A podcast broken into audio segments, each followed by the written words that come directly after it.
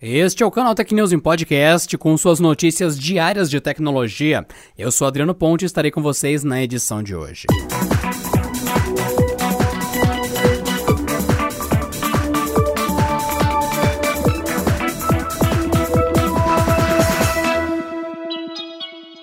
E eis que a guerra tecnológica e comercial entre Estados Unidos e China começa a chegar por aqui. Todd Chapman, embaixador norte-americano no Brasil, afirmou ao jornal O Globo que o país não enfrentaria represálias caso escolhesse a Huawei para sua infraestrutura 5G. No entanto, o país, segundo palavras dele, pode sofrer consequências. Segundo Chapman, abre aspas, Cada país é responsável por suas decisões. As consequências que estamos vendo no mundo são que as empresas envolvidas na propriedade intelectual têm medo de fazer investimentos em países onde essa propriedade intelectual não está protegida. Fecha aspas.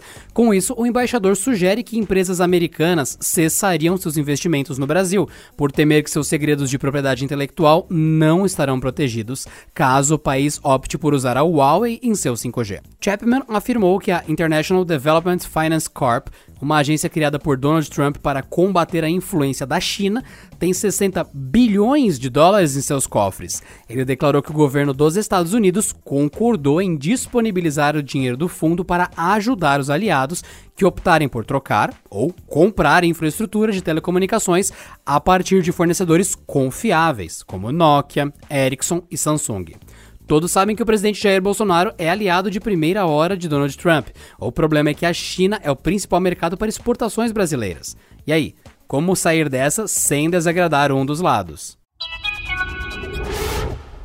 Para quem pensa que a opção de silenciar as notificações de uma conversa no WhatsApp por um ano não é o suficiente, o aplicativo trabalha em uma solução. Uma nova versão de testes do WhatsApp subiu a opção para não alertar sobre novas mensagens durante o período para sempre. A revelação foi feita pelos especialistas no app do site WA Beta Info, destacando que a opção ainda não está ativa no aplicativo. Atualmente é possível silenciar notificações de contatos e grupos por 8 horas, uma semana ou um ano.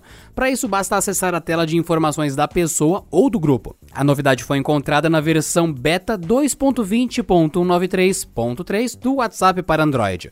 O recurso não tem previsão de disponibilidade para o público em geral. Além disso, o programa de testes do aplicativo está com vagas esgotadas. Mas não há dúvida que muita gente espera essa funcionalidade ansiosamente. Um dia depois da CS confirmar a sua feira de 2020 no formato totalmente digital, a GSMA, a organização que administra o Mobile World Congress, disse que planeja a edição do próximo ano no modo presencial. No entanto, alguns elementos do evento serão transmitidos pela internet.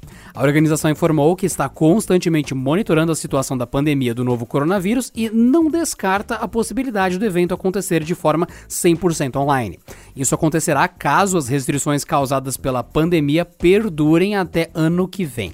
A GSMA também afirmou que a feira terá alguns elementos virtuais para atender empresas e investidores que ocasionalmente não puderem participar do evento presencialmente.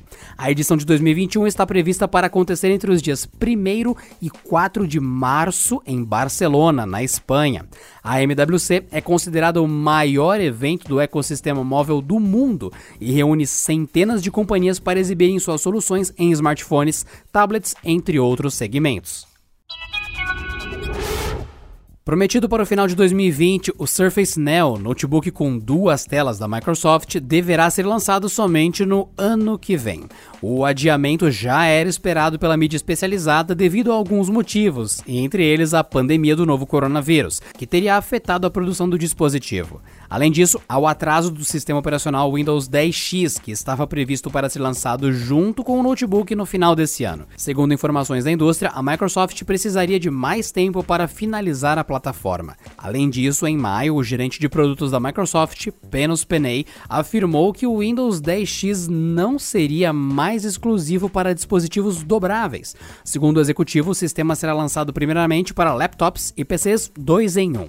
O Surface Duo foi anunciado em outubro de 2019 para ser uma releitura do Microsoft Courier de 2008. Na época, o Neo aparecia rodando uma versão de testes do Windows 10X, com promessa de chegar junto ao dispositivo no final de 2020. Aliadas ao sistema operacional, suas duas telas seriam capazes de ficar em formato de tablet ou notebook, dependendo da situação. Além disso, seria possível acoplar um teclado magnético no painel inferior para usá-lo como notebook, com tela de 9 polegadas.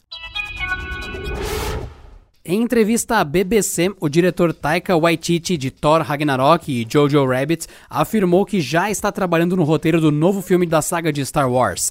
O material está sendo escrito em parceria com Christy Wilson Cairns, que foi indicada ao Oscar de melhor roteiro original por 1917, juntamente com Sam Mendes. Conhecido apenas como Untitled Taika Waititi Star Wars Film, ou seja, um filme ainda sem título de Star Wars, esse projeto ainda é um mistério. Não há informação alguma sobre a trama. Isso inclui possíveis personagens e também nomes ligados ao elenco. Isso é justificável, já que o roteiro ainda está sendo escrito e o lançamento está previsto para acontecer somente em 19 de dezembro de 2025. Taika Waititi também irá dirigir esse novo Star Wars, mas antes disso ainda podemos ver o seu trabalho em Next Go Wins, que está em pós-produção, mas não tem data de estreia. Além disso, ele estará à frente de Thor: Love and Thunder, em fase de pré-produção e previsto para ser lançado em 11 de fevereiro de 2022. E para você que está acompanhando aqui o Canal Tech News Podcast, não se esqueça, o Canal Tech está concorrendo ao Prêmio Influenciadores Digitais de 2020. Um muito obrigado a vocês que deram a vitória pra gente no prêmio de 2018 e no de 2019. E agora, para essa terceira vez, primeiramente, muito obrigado pelas edições anteriores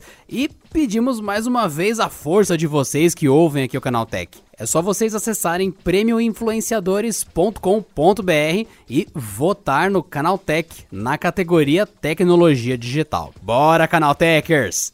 E por hoje é só, pessoal. Nos vemos na próxima quinta-feira em mais uma edição do Canal Tech News em podcast. Bom descanso e até lá. Este episódio contou com o roteiro de Rui Maciel, edição de Mari Capetinga e editoria-chefe de Camila Rinaldi.